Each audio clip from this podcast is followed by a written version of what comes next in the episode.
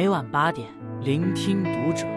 各位听友们，读者原创专栏现已全新上线，关注读者首页即可收听。今晚读者君给大家分享的文章来自作者奈斯。老舍离婚，说的是婚姻，却照出人性最残酷的一面。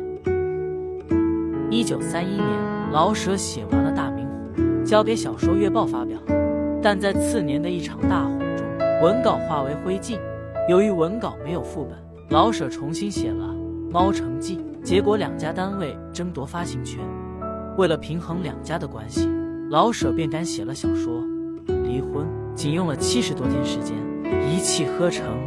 《离婚》是老舍自己最满意的作品。四十年代初，老舍在云南龙泉镇要求北平研究院历史研究所的学生选举他的最佳作品，大家一致投骆驼祥子的票，老舍却说：“非也，我喜欢《离婚》。”小说讲述民国时期的北平。一群财政所小职员的悲欢离合，书中的人物大多在离婚这件事上挣扎，但最终没有一个人离婚。小说用幽默辛辣的文风，塑造了一个个鲜活的人物形象，洞察了当时知识分子的苦闷与彷徨。离婚看似鸡毛蒜皮，却能引起当代人的强烈共鸣。近百年过去，小说中蕴含的人生哲理依然对现在的我们大有启迪。一表面一团和气，其实不堪一击。张大哥是土生土长的北平人，他深以为傲。在他看来，世界的中心是北平，北平以外都是乡下人。做媒人和反对离婚是他最热心的两件大事。他是财政所的职员，负责采办工作，活少油水多，但他公平公正，绝不私吞，工作清闲，说媒却从不闲着。而且绝不马虎，在他心中有杆秤，双方条件称一成半斤八两，绝不失衡。不仅创造结婚，更要消灭离婚。只要他出马，离婚念头统统扼杀在摇篮中。串门是张大哥的日常工作，各种人情关系了如指掌，人人见到他都是笑脸相迎，如同见到了活菩萨。妻子张大嫂把他情投意合，也是说媒的好帮手。春风得意马蹄疾，美中不足是儿女。张大哥一路砸钱，托关系，让儿子张天真读到大学。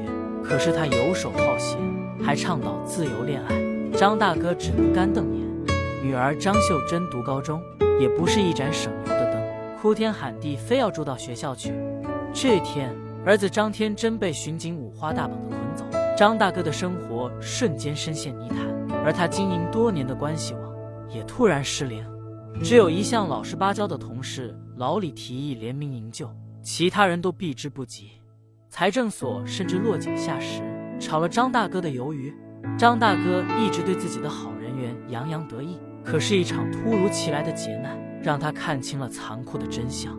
看起来密不透风的关系网，如同一张华丽的蜘蛛网，其实一捅就破。真正肯与你患难与共的人。寥寥无几。生活中，许多人像张大哥一样，热衷于各种关系学。在他们看来，人情可以搞定一切，只要建好关系网，就可以左右逢源，畅通无阻。因此，每日觥筹交错，迎来送往，似乎朋友遍天下。就像电视剧《蜗居》中宋思明所言：“关系这个东西啊，你就得常动，越动呢，就越牵扯不清。”越牵扯不清，你就烂在锅里。要总是能分得清你我他，生分了。可是深谙关系哲学的宋思明出事时，看到的也只不过是大家的明哲保身。因此，关系的真相是：当你有用时，关系拧成一股绳，大显神通；当你无用时，关系立即分崩离析，一无是处。古罗马诗人奥维德曾说：“当你有权有势时，你会发现你的朋友多如牛毛。”一旦乌云笼罩你的头顶，你就孑然一身了。人生在世，不要过分依赖关系，与其建立泛泛而交的关系网，不如深交几个知心好友。二，狂妄自大的为人，终会引火自焚。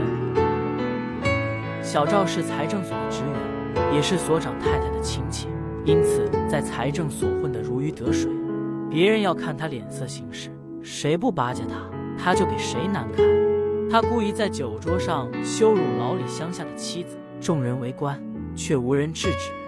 他花钱买女人，调教好后，又投其所好送给官员，以谋取更大的利益。张大哥的儿子张天真被捕入狱，老李无计可施，只好去求神通广大的小赵帮忙。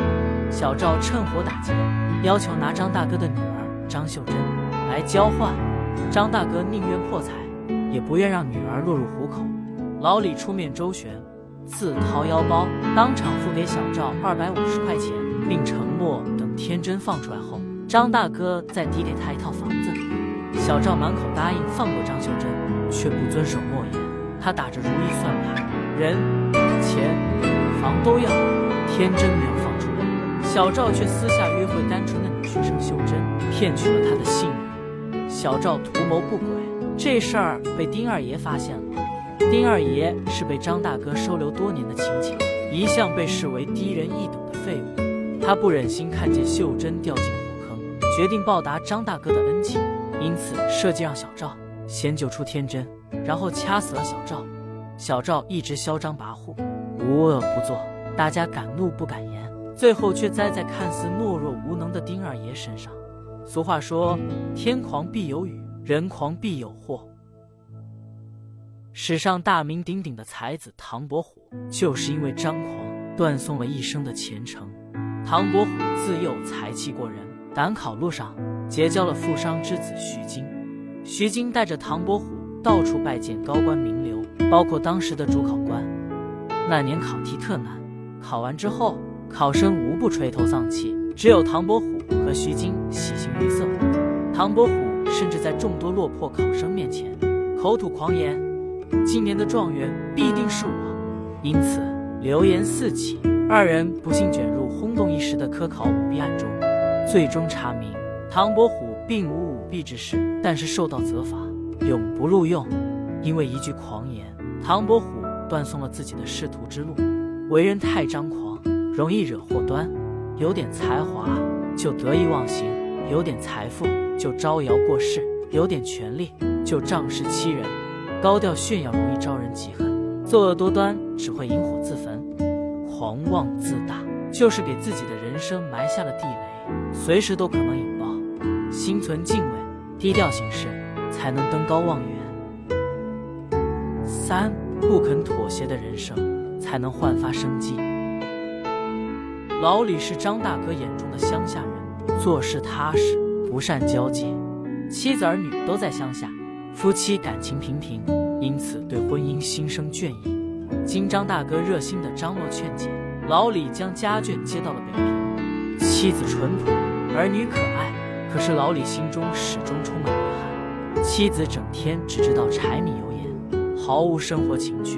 他总盼望着烟火气中能透出一点诗意。而对门温柔美丽的马少奶奶满足了他的幻想。